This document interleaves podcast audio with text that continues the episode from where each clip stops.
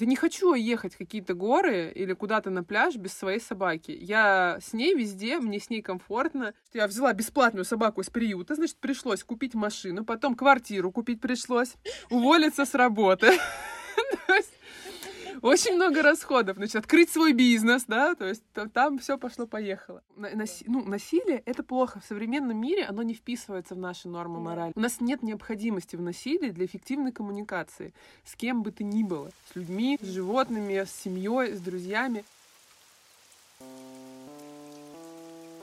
Добро пожаловать в «Добрый сон» — подкаст для сна, в котором мы расслабляемся, слушаем и засыпаем каждом выпуске мы отправляемся в новое путешествие с сонной собакой, а в новом сезоне мы общаемся с разными людьми про сон, путешествия и, конечно, собак. Сегодня как раз такой эпизод, и он отмечен соответствующим заголовком. Итак, поприветствуем нашу сегодняшнюю героиню Полину. Привет, Полина. Привет. Полина — создательница бренда амуниции Dog with Log.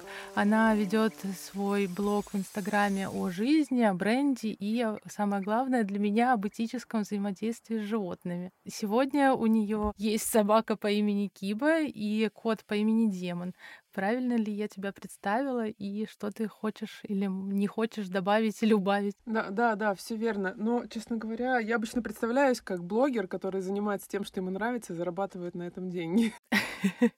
Ну, это, кстати, тоже прекрасно и правдивое. Я очень много рассказываю в своем блоге про бизнес, и однажды мне стали писать люди, и у них всегда заход был такой, Полина, ну вот вы делаете странные вещи, как предприниматели. Дальше какая-то критика каких-то моих действий. Я стала анализировать и поняла, что действительно я скорее действую не как предприниматель, а как человек, который хочет жить и делать в удовольствие что-то. И для меня удовольствие, оно всегда первоочередно бизнесу. Поэтому я скорее как э, человек, которому просто нравится чем-то заниматься, вот мне нравится делать э, красивую, качественную, гуманную амуницию. Я ее делаю. Мне нравится делать ароматы для дома, я их делаю. То есть мне нравится вести блог, я его веду.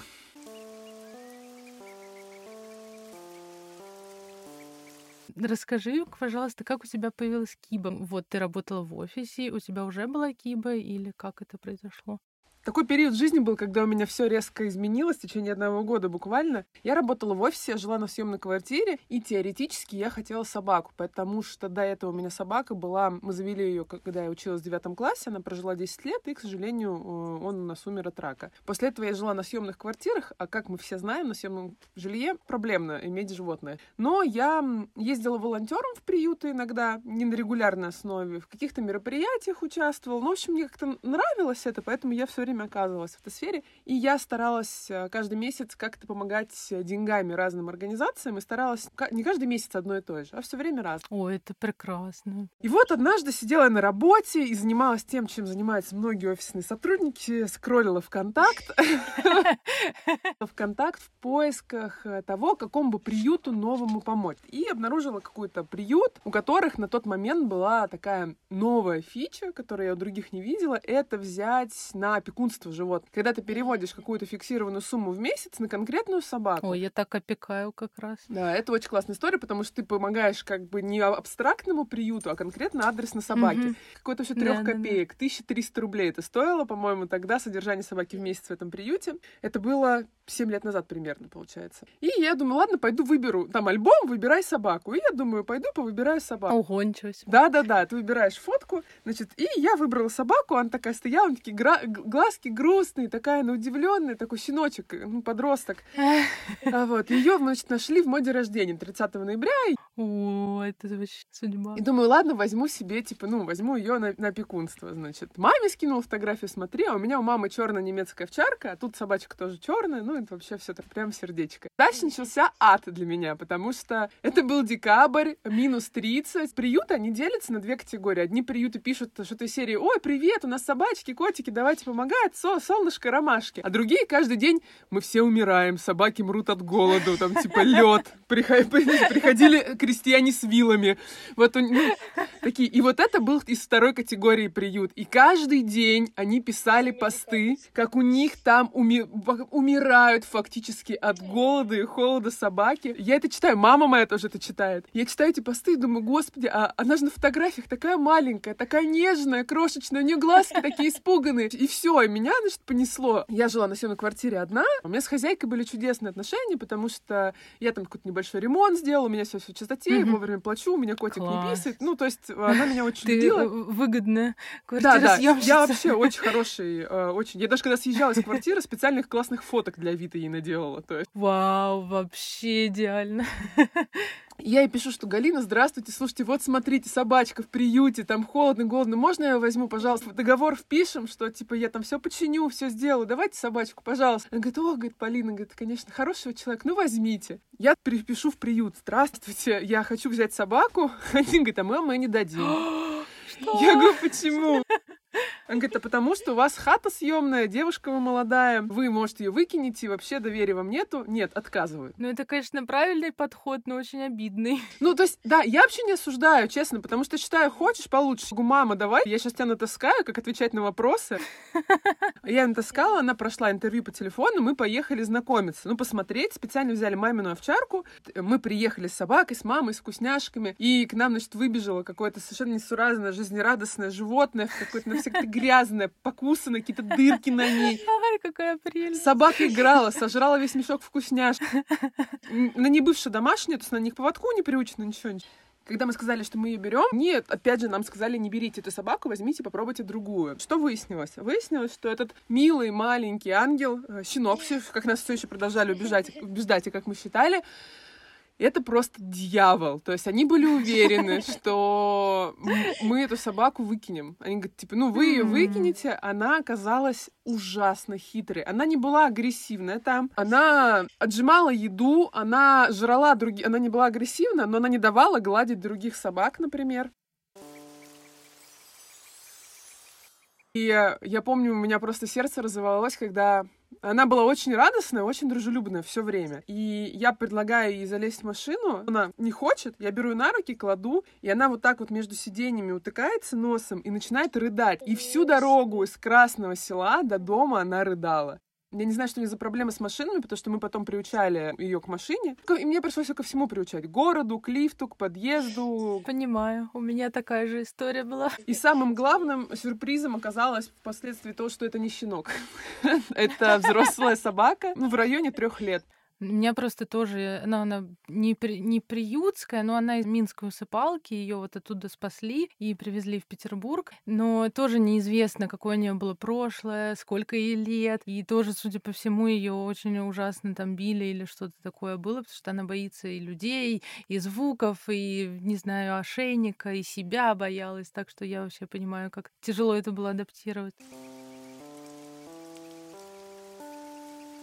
Когда я начала писать серию постов, за которые отхватила кучу хейта на тему того, что давайте, ну, называть вещи своими именами, и если вы... То есть я считаю, что каждый воспитывает, э, взаимодействует, дрессирует на любое слово свою собаку, как он считает нужным, как и с ребенком. А если с ребенком у нас еще есть регулируемость какая-то законом, то с точки, ну, с собакой его нету. Собака — это вещь по закону. И каждый человек взаимодействует с ней, исходя из своих норм морали и этики. И есть разные ситуации, и разные люди, разные методики взаимодействия. А, я, например, взаимодействую со своей собакой бесконтактно. Я вообще не использую прикосновений рук, ну, кроме массажа. То есть даже когда не нужно, чтобы она села, ее, мы учим ее команде сидеть, можно использовать в обычной, да, в гуманной совершенно кинологии, положить э, руку на спину собаки на попу, чтобы она поняла давление и села. Я не использую даже этого. Это самый длинный, самый нудный, самый геморройный способ дрессировки. Насилие — это когда ты причиняешь моральный или физический, что тоже важно, да, это не только физиология, физиология страдания, имея возможность этого не делать. Есть две такие категории. Есть спортивные собаки, есть служебные собаки. И в там, и там используются разные методы работы. Я не буду называть ее насилием, но это разные методы механической и физической работы с собакой, когда ее, например, специально используют нервный раздражитель. Например, для того, чтобы на защиту натаскать собаку, тебе нужно ее возбудить.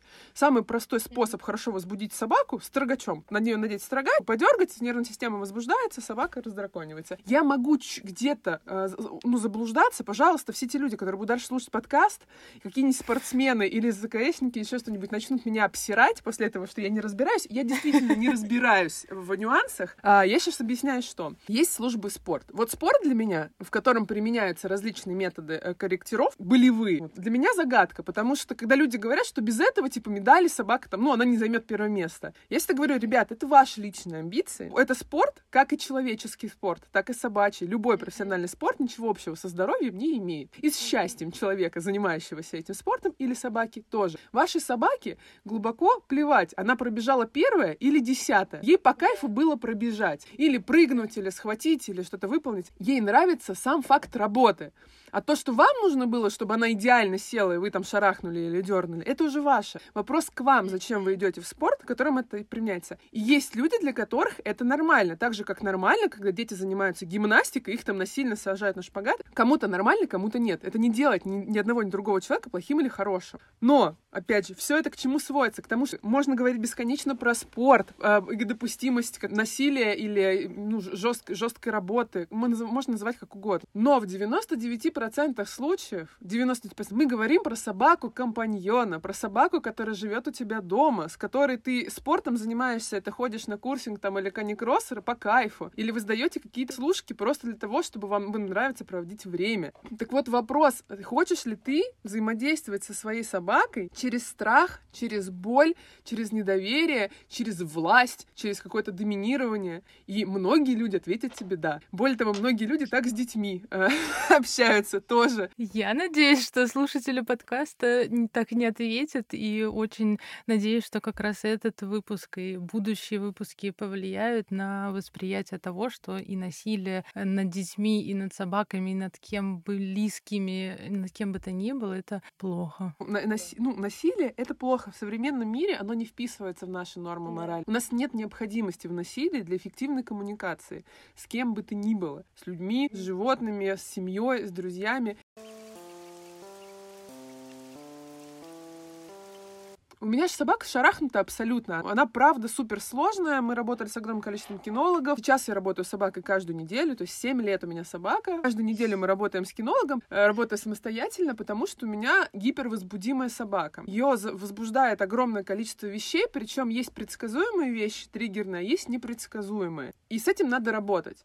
И это не не лечится на механике. Это то же самое, что, не знаю, человеку, который бьется в истерике, сказать «успокойся» или дать ему леща, и, возможно, ты даже прекратишь эту истерику разово. Но это не, не позволит тебе избежать следующей истерики. В следующий раз, когда повторится ситуация, будет все то же самое. Только еще пойдет различная побочка, э, потому что побочка бывает разная. Ну, да, с того, что дал леща, может быть, человек начнет тебя бояться, а может, у него, наоборот, пойдет, да, перенос агрессии, а может, у него пойдет аутоагрессия. Там огромное количество. И с собаками то же самое. Когда мы выходим к лифту, и э, в 9, 9 случаях из 10 она садится, и все в порядке, а один раз она учи, учуяла запах на соседской собаки, которая проезжала когда-то мимо. И она берет и резко начинает прыгать и орать. Она дергает поводок, не знаю, я обливаюсь кофе, потому что я привыкла, что в обычной ситуации я спокойно стою, пью кофе, у меня спокойная собака, а тут, значит, я обливаюсь кофе. Что я хочу сделать? Я хочу наорать на нее как минимум, подтянуть ее к себе на поводке, вот, собрать этот кофе, не знаю, сказать, ты наказана до вечера!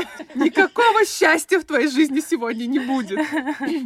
Я хочу этого очень объяснимо. Но я задаю себе вопрос. Вот ты сейчас, даже если все это сделаешь, тебе легче станет? Да, да, мне станет, мне прям точно станет легче.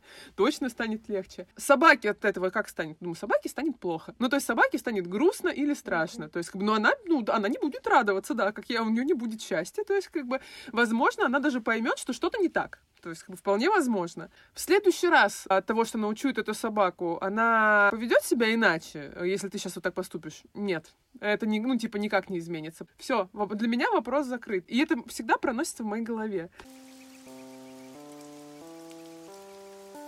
Отдых, сон и путешествие. Значит, э, я я сразу, когда брала собаку, я когда брала собаку, я работала еще в офисе. При этом я занималась э, плаванием. Я полупрофессионально плавала марафоны. Это что означало? Это означало, что я работаю в офисе порядка 10-12 часов, потому что я руководила департаментом. Это два или три отдела. И параллельно я тренировалась на другом конце города. Марафонские тренировки имеют свою специфику в том, что иногда они длятся 6 часов.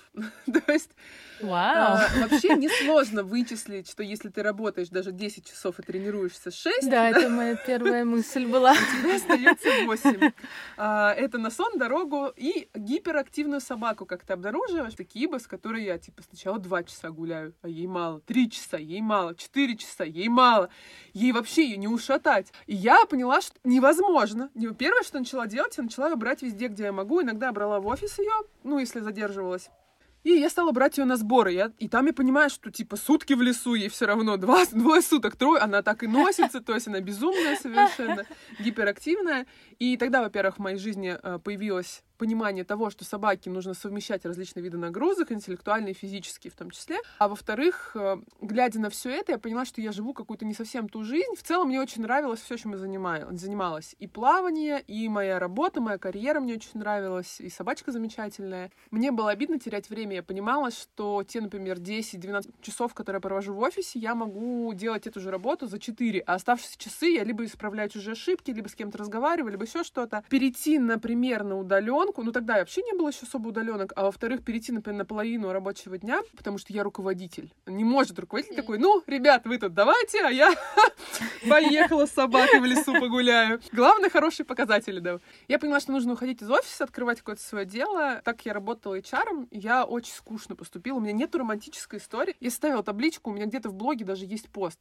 Если хочешь, можешь потом найти ссылку, как это делается. Ты в одну колонку выписываешь то, что тебе нравится делать. Я так завела подкаст. по такой методике. Да-да-да. А по другой, что у тебя получается, за что тебе готовы платить, да? Ну, вот у меня там пример, например, ты любишь попугаев и хорошо печешь тортики. Что ты можешь... И ты дальше ты берешь и соотносишь все эти графы много раз. Что можно делать? Можно делать тортики для попугаев, тортики из попугаев, тортики в виде попугаев. Там вообще огромное количество вариаций. Я вот так посоставляла, у меня получилось, что я очень люблю работать с животными. Я хорошо э, умею делать что-то руками. У меня был опыт до этого декоратором работы. У меня вообще было очень много разных работ, пока я начала строить карьеру, и я все это любила делать, поэтому опыт работы декоратором, и вот руками, и для животных. При этом я крутой, хороший продажник. Думаю, ну вот, значит, я должна делать что-то руками для животных. Я там сидела, ковырялась. Это долгая история, как я придумывала то все. Сначала вообще другое хотела делать, игрушки для собак, потом решила амуницию. Сначала хотела шить текстильные ошейники. Это не очень касается нашей темы. Суть в том, что я специально ушла из офиса, открыла свое дело для того, чтобы везде таскать свою сумасшедшую собаку. Потому что если я оставляла ее дома, то ей не хватало нагрузок. Когда я начала э, возить ее с собой везде в мастерскую, во-первых, мне еще машину пришлось купить, что тоже важно. Потому что как раз на такси не наездишь, с общественным транспортом пользоваться просто ну, неудобно. Что я взяла бесплатную собаку из приюта, значит, пришлось купить машину, потом квартиру купить пришлось, уволиться с работы. Очень много расходов. Значит, открыть свой бизнес, да, то есть там все пошло-поехало. При этом у меня получилось так, я ушла в свое дело, у меня получился свободный график, который предполагал, что я могу куда-то пойти пообедать, я могу после работы куда-то поехать. А ездила все на какие-то закупки, на какое-то обучение, и я просто начала везде брать с собой собаку. У меня есть ряд правил, меня очень часто спрашивают, как я умудряюсь бывать везде с собакой, и вот на данный момент, наверное, все бытовые услуги, вообще все. Там, не знаю, бровистка у меня. Я езжу с собакой можно. Волосы красить с собакой. На маникюр с собакой. В кафе, в ресторан с собакой. На переговоры, с... то есть везде, везде. Ну, разве что к зубному вот, с собакой не хожу. Есть а, простые правила, я всегда заранее уточняю. Всегда. У меня есть принципиальная позиция. Я не хожу в те места, где продвигают собачий расизм. Я про это тоже много пишу. Собачий расизм — это когда делят собак по размерам или по породам. И серии с маленькой собачкой к нам можно, с большой нельзя. Это отвратительно. Это то же самое, что сказать, что к нам можно красивым людям, а некрасивым нельзя, э, высоким можно, низким нельзя. В общем, это абсолютно классический э, вариант такой дискриминации. По размеру собаки совершенно не отличаются. Они отличаются по уровню воспитания. Э, поэтому... Заметила ли ты какую-то общность в таких э, заведениях или в таких людях, которые так делят? Чаще всего э, разделяют по размеру собак в двух случаях. Первое — это когда люди просто не разбираются в собаках, и у них есть такое тупое представление, маленькая собачка не укусит, а большая откусит тебе жопу. И второе — это когда люди пытаются, это самое противное, когда они пытаются просто еще одну целевую аудиторию с баблом к себе подгрести, потому что собачники — это огромная аудитория. Сделать ничего для этого не хотят, потому что формирование dog-friendly среды — это никогда, ну ладно, вы можете зайти к нам с собакой, мы продадим вам этот кофе. Формирование dog-friendly среды — это когда ты обеспечиваешь комфорт людям и с собакой, и без собаки, когда все посетители придерживаются ряда правил. И одно из правил в этом заведении, что соба... нахождение собаки здесь нормально. Поэтому владелец с собакой может здесь находиться, как и люди без собаки находятся и знают, что он там будет, и не возмущают. Все придерживаются определенных правил. Я больше всего люблю заведения, где органично воспринимают собаку. То есть ты зашел, с тобой поздоровались, готова собака, вам удобно будет здесь или здесь, предлагают тебе разные места, не самый пыльный угол, а предлагают типа сценарий, где тебе будет комфортно с собакой. Спрашивай, принести ей воду или нет, принести ей угощение там какое-то или нет, нужно будет что-нибудь или нет, и все.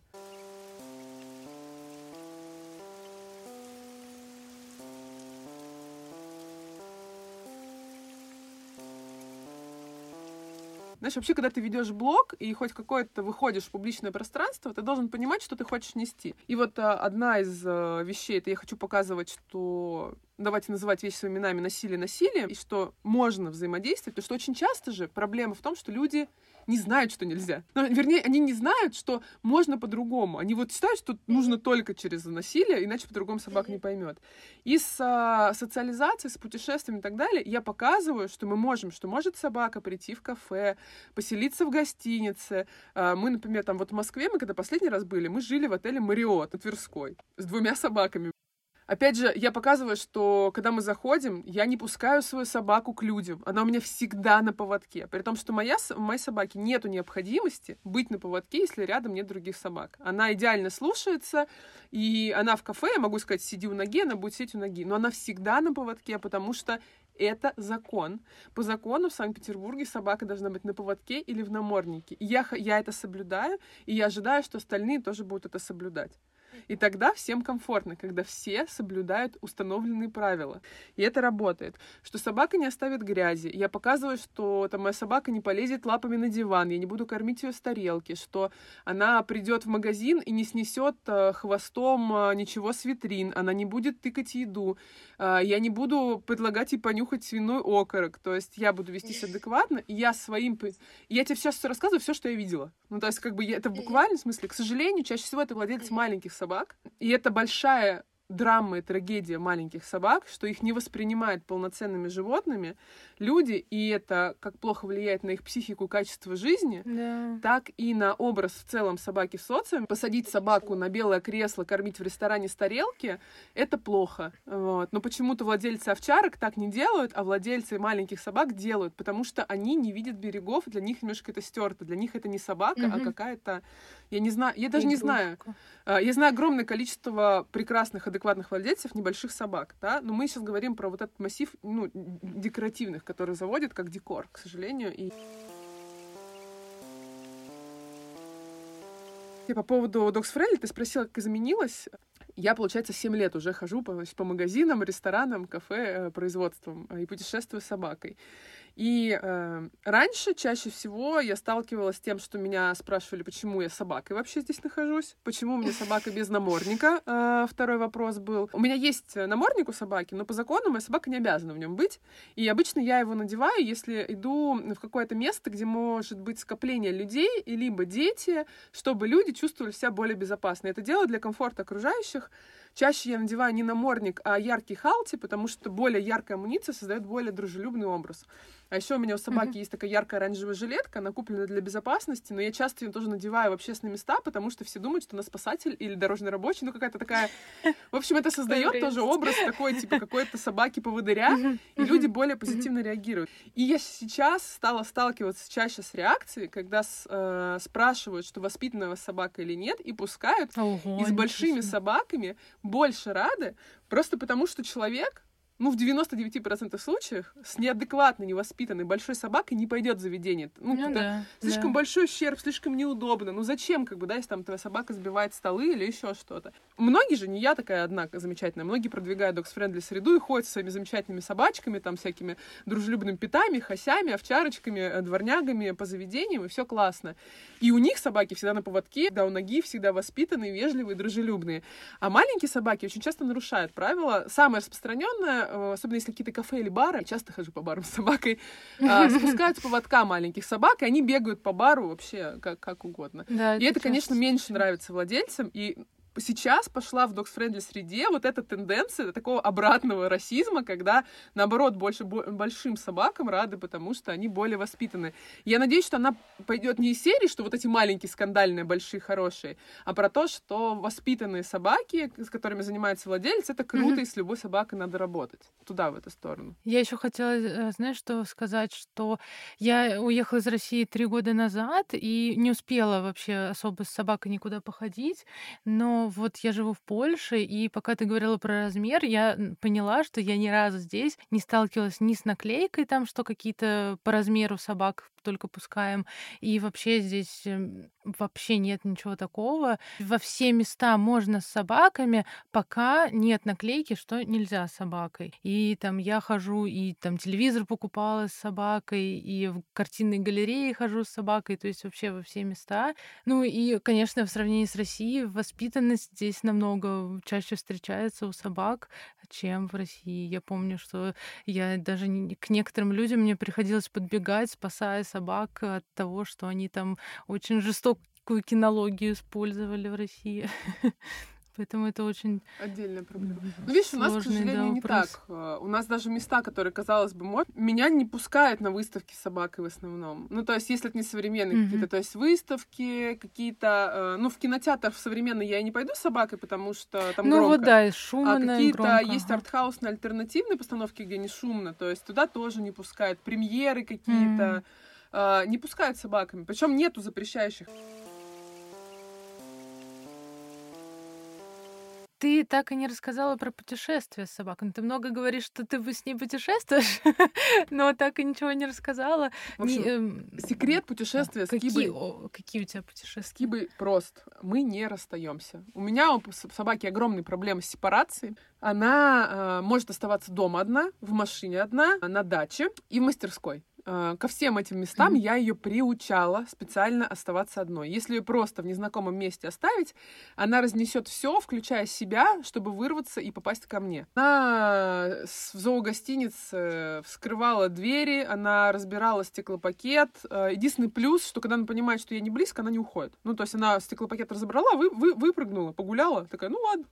Я еду куда-то в путешествие, я никогда... э, Я живу в гостинице с ней, в человеческих, но я с собакой не расстаюсь, я нигде не оставляю. Я не оставляю собаку в клетке, я не оставляю собаку одну в номере, я не оставляю собаку другим людям, э, никому. К сожалению, э, если, ну, я совру, если скажу, что я бы не хотела оставлять ее, очень даже иногда хотела бы, знаешь. Ну, то есть, например, потому что я не могу сходить в спа, потому что вот это то место, У меня собака- сейчас такой вопрос стоит как раз. вот я не могу. а, Но проблема из-за того, что у Кибы такая большая проблема с сепарацией, очень мало народу готовы с ней оставаться. У нас нету выгульщика, у нас есть кинолог, кинолог, с кинологом мы проводили эксперимент. В какой-то момент она такая, слушай, давай вот ты там сейчас поедешь, я куда-то ехала, в Москву я ехала несколько дней, Говорит, давай Кибу оставишь мне. У нас очень крутой кинолог. Она, наверное, один из лучших вообще, которых я знаю, ну, в России точно. Мы договорились заранее за гостиницы, что если вдруг э, кинолог наш э, не сможет больше с Кибой, э, то она в зоогостинице вернет. Она два дня с ней выдержала. э, но через два дня она сказала, ну все, типа, давай обратно. Но это, это невозможно. Это приходится 24 часа концентрироваться на собаке. Она ушла там из дома, оставила ее на час, а Киба, она такая хитрая, она ей разобрала и разломала гриль, э, сумку какую-то там э, спортивную разорвала, где вкусняшки лежали, что-то одежду с вешалок посрывала, ну там энергия неуемная. А выгульщику никакому я ее не доверю, потому что собака, для незнакомого человека моя собака непредсказуема на 99%. Она выглядит как милый э, олененок, послушный, вот так глазки заглядыв- заглядывающий. Все, когда приезжают ко мне в шурум, говорят, господи, это Киба, это, это милое, милое создание, вот это вот, да, у которого голубки летают вокруг, лепестки сыпятся под лапки. Это она, про нее ты все рассказываешь. Вот э, она выглядит как совершенно невидно, она может слушаться, еще что-то, но, я говорю, даже я не все ее триггеры знаю, что может там, типа, ее как перекрыть, и человек не, ну, не будет не знать, как среагировать, и может случиться что-то плохое. Я не готова доверить э, никакому выгульщику свою собаку, хотя ее можно приучить человеку, она пойдет.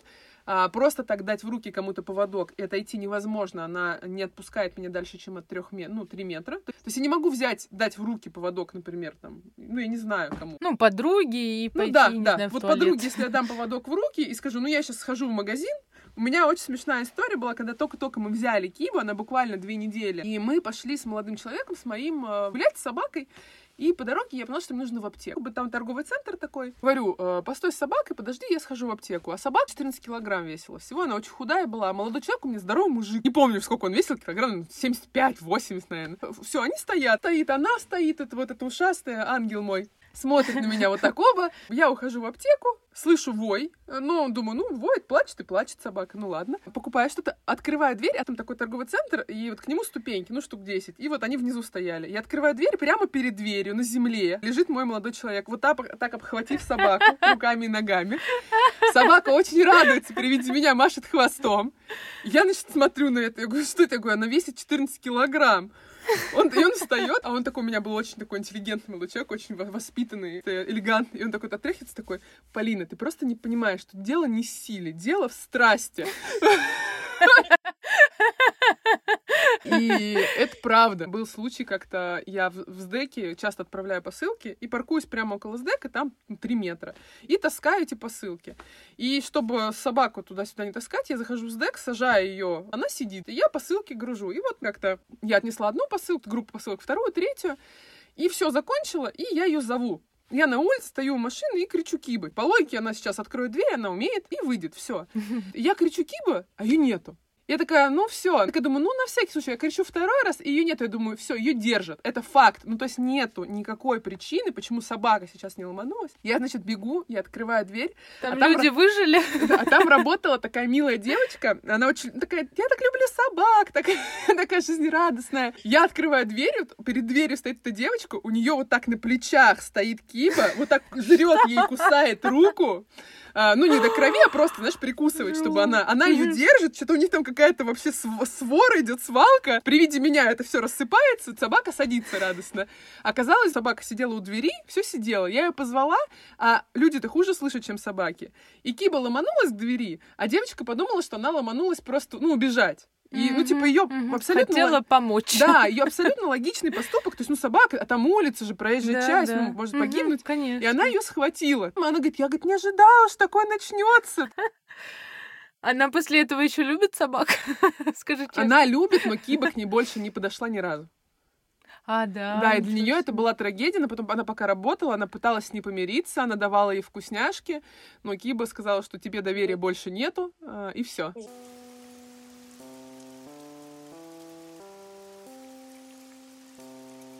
Меня очень много спрашивают даже не про Кибу, потому что я со своей собакой собрала все виды проблем, кроме агрессии ко мне. И поэтому каждый раз, когда я начинаю что-то рассказывать про то, как я с ней взаимодействую, мне говорят, ну, конечно, если бы она тебе в рожу вцепилась, посмотрим, как бы ты с ней на, на- на любви позанималась. На этот случай у меня есть демон.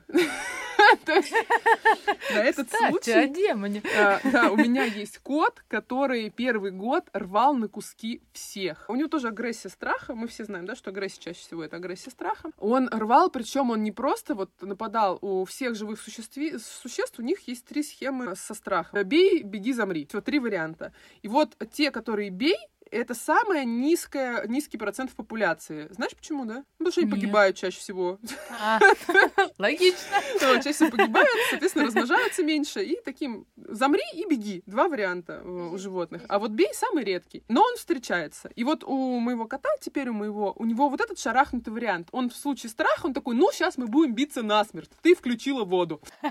А триггеров на этот страх у него был миллиард. Он абсолютно дикое животное, которое жил на улице, он не давался в руки ничего, он попал поломанный, избитый. Он боялся всего, включая собаку, потому что он первые разы, когда видел Кибу, он в буквальном смысле обсирался. И он, Да. эм, пока он лечился, он еще сидел в клетке, и просто в клетку нельзя было засунуть руку, мы его отвлекали там. Он был на успокоительном, прописан ветеринаром, на успокоительном мошенник, то есть там на всем, и все равно его даже осмотреть было невозможно. Потом, когда у него зажили кости, пришлось, на- надо начать выпускать из клетки. И это было ужасно, он э, нападал, не было какого-то, знаешь, типа ты резко дернулся или еще что-то. Он просто в какой-то момент его перекрывало. Хотя мы ему построили домики на высоте. Вот это все сделали, что нужно. Прыгал, цеплялся когтями в ногу чаще всего. Ему, ну, высоко он не мог прыгнуть. Всеми четырьмя в ногу или в руку, если она внизу.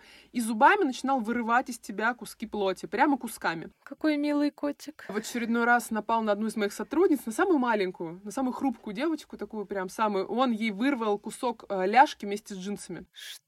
Что? Такое возможно? Да, ну у котов острые зубы, Ничего такое себе. возможно. И когда ты думаешь, что ты умрешь, то есть у него же, понимаешь, почему в чем проблема? У него сценарий в голове такой: я сейчас умру. И вот типа я сейчас либо умру, я боюсь за свою жизнь. И я поняла, uh-huh. что мне нужно забирать его домой, в мою мастерскую жил. Вот сейчас уже больше двух лет у меня демон. И сейчас он няша-муняш. Но это кот, который нападал на меня многократно. Он вырывал из меня куски, он наставлял во мне когти. А, нельзя Жуть. было смеяться, чихать, кричать, вскрикивать, включать воду, включать музыку, что-то ронять. Ну, та, там такое количество всего. Я с этим котом ни разу не применила физической, не то что силы. Я ни разу не прыснула ему водой в лицо, знаешь, как любят это. Это тоже насилие, если что.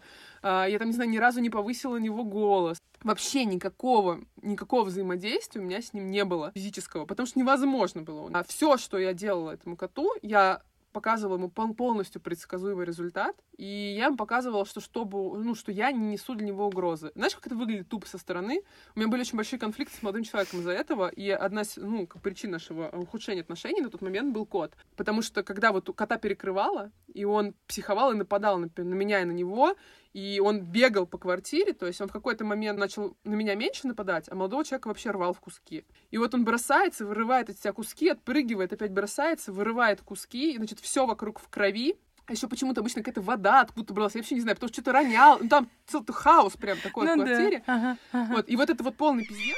Я стою, у меня, значит, с ног льется кровь, а кот куда-то убегает в конце, да, этого всего. И я что делаю? Я вместо того, чтобы обрабатывать раны, убирать или жалеть своего молодого человека, я иду за котом, он чаще всего в гардеробную или в ванну убегал, я приходила, угу. садилась рядом и разговаривала с ним. Я сижу, у меня ноги в крови, я с ним разговариваю спокойным голосом. Я ж, а его трясет, я же вижу, что ему страшно. Просто, чтобы угу. просто не, не, не пыталась там его гладить, ему это не, ну, не нужно было на тот момент, он не хотел.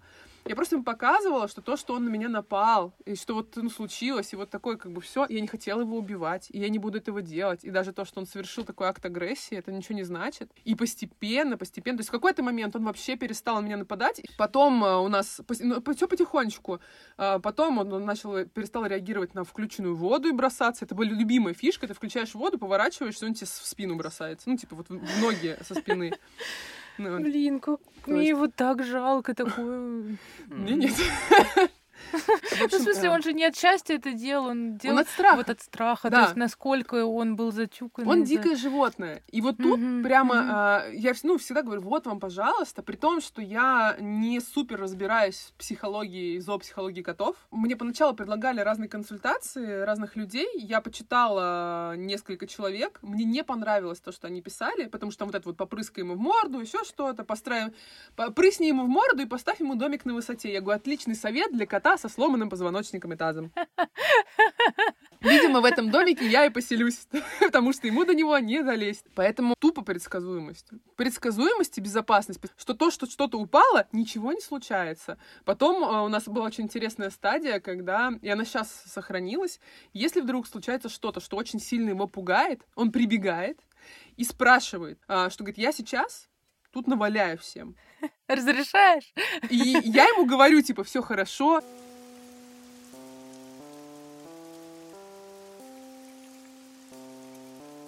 Хоть и Киба у тебя появилась достаточно давно, но помнишь ли ты, как изменилось какое-то... Объясню, в моем подкасте главной героине всегда есть собака, потому что когда у меня появилась собака, я начала лучше спать, и подкроватные монстры перестали существовать, и потом я прочитала исследование, что действительно у многих, там были именно женщины, что у многих женщин с появлением собаки э, появляется чувство безопасности, и вот это вот все, и поэтому лучше сон. Помнишь ли ты, как какое-нибудь качество жизни у тебя изменилось или сон.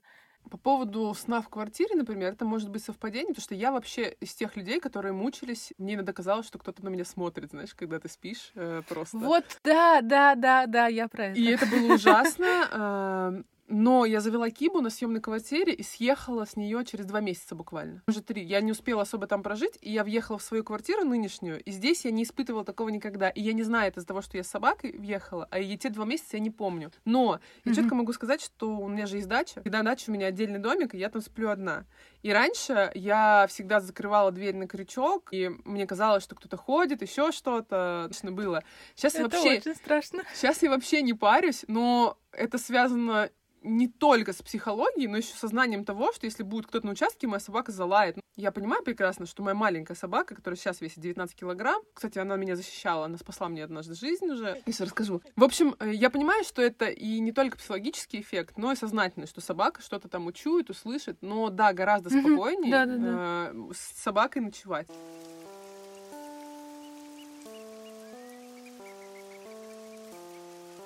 А, по поводу того, как моя собака меня спасла, это очень удивительная история. У моей собаки, я сказала, нет вообще человеческой агрессии, агрессии к людям. А, она может, если какой-то очень страшный высокий мужик с палкой издали пойдет, она будет бегать вокруг него и лаять. Стандартная такая история у собак.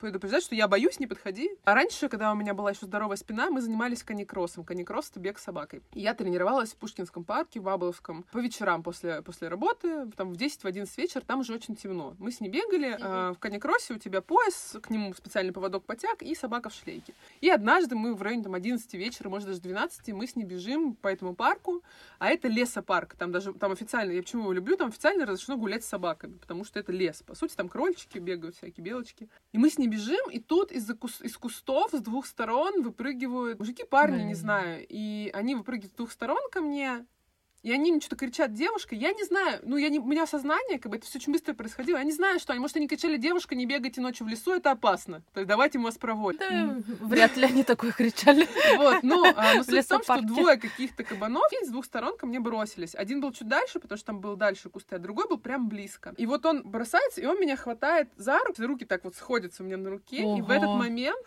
моя собака, которая... Страшно Никогда ничего, вообще никакого ни, рычания не было на людей. Она разворачивается, и я не знаю, то ли она бросилась и кусила его, то ли она просто бросилась, и он Ого. упал. Второй мужик отпрыгнул, и я типа с криком вперед, вперед, вперед, мы убежали с ней. Я ее очень сильно похвалила.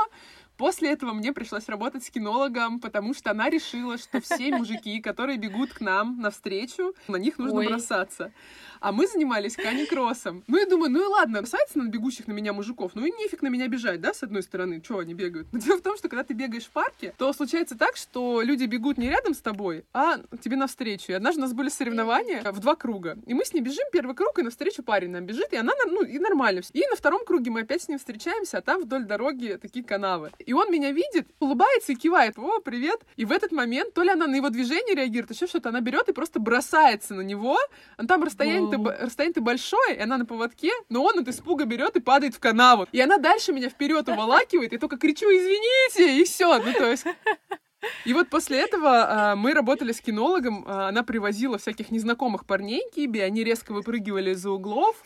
Я, по-моему, видела у тебя это в сторис, это что-то зимой, не зимой было. Это очень давно было. Давно. Ну, то есть, как бы это прям да, несколько да, да. лет назад было. На этом все затихло. А потом, буквально год назад случилось, я как-то сидела во дворе, пила кофе, и вокруг меня ходил ко мне, представил какой-то мужик. Причем представил так противно, знаешь, типа что-то цокал, цикл, там, ну, отвратительно просто. Я сижу, пью кофе, и он, ну, он долго, ну, минут 15. И он, и он еще, знаешь, срезает круги, он такой весь сальный. Ну, это отвратительно. Как, только да. вот девушка понимает прекрасно, да, поймет любая. Я сижу, у меня соб... а у меня собака лежит у меня у ног, все спокойно. Ну, то есть, ну, она привыкла к людям, все. И он мне так надоел, честно, я думаю, сейчас по приколу возьму и взять так вот, ну, так прям прям рукой с команды, он испугается и убежит. И я такая, типа, взять, и она берет и бросается. Но она на поводке прыжок делает в метр, типа, гавкает на него. И он со смехом убежал. Я думаю, такая прикольно, потому что я не учила команде взять. И третий раз, когда нам это пригодилось, э, это было летом этим, мы с ней шли по улице, э, и ко мне подошло двое парней и стали пытаться со мной познакомиться. И просили номер телефона. А я просила, ну, а я не хотела с ними знакомиться. Вежливо. вежливо. И они меня не пропускали, они не давали мне пройти, а у меня собака рядом, опять же, стоит, она, ну, как бы не реагирует. И они, знаешь, типа вот так, ну, типа, смеются, и как, как в кино, типа, такие, «А, пока типа телефон не дашь, мы тебя не пропустим, красавица. Какие-то, ну, это домогательство, это, ну, это, это насилие, моральное насилие, это физическое. Насилие, да. Тебя не пропускают, требуют твой телефон, а не хочу. Я взяла на короткий поводок кибу и думаю, ну, сейчас припугну их просто у себя у ноги, такая, взять, и она тоже бросилась. Они от страха распрыгнулись, и я прошла. И они такие, о, нифига себе, там у тебя овчарка, оказывается. Господи, слава богу. Иногда, заходя в подъезд, я делаю вид, что у меня злая собака. Если я захожу в подъезд с кем-то, и я такая, ну, сидеть тихо, держи себя в руках, не надо отрывать куски мяса от дяди. Ну, типа, ты изображаешь, что у тебя злая собака, что в случае страха. Это та же история, когда девушки заходят с зажатыми ключами, понимаешь, в кулаке. И у меня такой шквал сообщений в директ был. Ну, просто невероятный о том, что так делают почти все. Там так делают даже люди, у которых корги. Там люди, девочки с маленькими собаками берут их на руки и делают вид, что собака, типа, бросится в лицо. Да, я в России тоже тоже так делала, это Да, правда. это ужасно. Я вообще хотела, если честно, задавать тебе совершенно другие вопросы, общаться на совершенно другие темы. Ну, во-первых, спасибо, что ты потратила целых два часа своей жизни на подкаст. Последнее, что хотела бы тебя спросить, есть ли у тебя какая-то мечта, куда бы ты сейчас поехала с собакой или полетела на поезде, поехала на машине? Есть ли у тебя там страна? Моя мечта, чтобы я смогла летать с собакой в салоне самолета. Да. Аминь. Ну, то есть э, нет, нету места, да. Я хочу, чтобы я могла лететь со своей собакой в салоне самолета, не, не упихивая ее, да, в коробку. То есть, ну, не, я, пускай в переноске да, нормальный да, да, размер. Я поняла. Ну, не вниз, где невозможно. Мне просто пришлось один раз лететь, и у меня был самый главный страх именно в полете я его поняла, что если мы сейчас упадем, то никто никогда не полезет в багажное отделение, чтобы не дать мне доступ к ней, не ее выпустить, поэтому. Не, ну да. ну видишь, Киба в багажное отделение не вообще не вариант, она там даться нельзя перевозить собак, а Киба не останется от без меня. И я бы хотела, чтобы собаку можно было вести в своем самолете и чтобы переноска соответствовала габаритам, потому что, например, сейчас моя собака меньше 20 килограмм, и по многим правилам многих авиалиний ее можно было бы взять в салон салон, но габарит переноски mm-hmm. такой, что моя собака даже да, калачиком в нее не ляжет. Mm-hmm. Ну, то есть э, туда даже корги не влезает в эту переноску. А это же тоже, кстати, нельзя, потому что надо, чтобы оставалось сколько-то там сантиметров, чтобы она Собака должна сесть, спокойно лечь. лечь. Да, Поэтому, да, да, да. У меня есть угу. знакомый хороший в Москве, она как раз очень большую активистскую работу сейчас ведет именно на то, что авиакомпании разрешили, типа, вот эти увеличили этот вес перевоза, и это тоже псевдо dog-friendly. Ну, то есть вы... Понятно почему, потому что все эти габариты, они прописаны кровью, но все знают почему. Но не надо тогда разрешать, потому что вы только калечите собак, и вроде нельзя, вроде можно, и получается, что что, типа, обрадовались только что, ну, жирные шпицы, которые превышали норму по весу. Ну, ну получается, что так, да, да, если трезво взглянуть. Моя да. мечта, чтобы я могла лети- летать куда-то с собакой, потому что, например, сейчас мы хотим летом поехать на Алтай, и нам придется ехать туда на машине, потому что это единственный способ добраться туда с собакой. Это неделя туда. А на поездах не а, Поезд идет три, по-моему, дня. Туда три дня на поезде с собакой. Это примерно как пять часов переноски, как ты понимаешь, это чего хорошего не будет. Нам придется вместо, вместо недели на Алтае мы три недели, две из них мы проведем в пути, там, путешествуя по разным городам. Я бы хотела с ней поехать куда-то на юг, потому что раньше я зимовала на Гуа, например, и это было классно, и я бы могла поехать со своей собакой куда-то в южную страну, куда это разрешено, а, но нет, потому что мне с ней не полететь. Ну, желаю тебе прекрасного путешествия на Алтай. Ну, получается, да, оставить ее кому-то тоже не вариант на долгую Я не хочу. А, понимаешь, а, да. Кибу можно. Мы нашли зоогостиницу, в которой я могу ее оставлять, где ко всем ее закидонам, типа, относится нормально. Но, во-первых, после зоогостиницы у нее откаты всегда. Во-вторых, для нее это стресс. Какая бы замечательная зоогостиница ни была, где с ней играют, там, э, природа, выгул, игрушки, все такое, для нее стресс расставание со мной, это факт. А в-третьих, не хочу ехать в какие-то горы или куда куда-то на пляж без своей собаки. Я с ней везде, мне с ней комфортно. Для меня вообще бессмысленный поход куда-то. Я вообще, вообще на природу не езжу без собаки. Если нужно куда-то ехать, Я тоже. туда не надо брать. Я говорю, зачем я туда поеду? Без шашлыки весело. Я говорю, ну и что я буду все время думать, что здесь могла бы играть моя собака? Да, да, вот у меня так же. Все, я туда просто не еду. Ну, ну, для меня это странно. Ну, вот то же самое. Я, я не поеду никогда ни в какие горы без своей собаки. Зачем мне эти горы без нее? Согласна. Рядом находятся горы, и с польской стороны с собакой в них нельзя, а со словацкой стороны можно. То есть это одна горная цепь, и она стоит прям естественная граница. И мне тоже, во-первых, поражает, почему с одной стороны можно, с другой стороны нельзя. И во-вторых, чтобы с- заехать со словацкой стороны, надо потратить больше времени. Плюс у меня нет своей машины, и я только на каршеринге, а на каршеринге нельзя в другую страну. И я такая, блин, ладно, не буду ездить в горы. Так что я прекрасно тебя понимаю. Хочу поблагодарить тебя за то, что ты пришла, пожелать тебе здоровья, потому что я знаю, что ты сейчас болеешь. И хочу просить слушателей и слушательниц подкаста подписываться на твой блог в Инстаграме, потому что, во-первых, ты очень классно рассказываешь про э, свою жизнь, про жизнь предпринимателя, про жизнь с собакой, а во-вторых, у тебя офигенные прямые эфиры, которые я никогда не пропускаю, кроме вчерашнего. О, это зря, он был классный. Блин, ну как обычно. Он в записи. А, все, супер. Все, я тогда пошла его смотреть, и слушатели тоже идите смотреть. И все, всем пока-пока.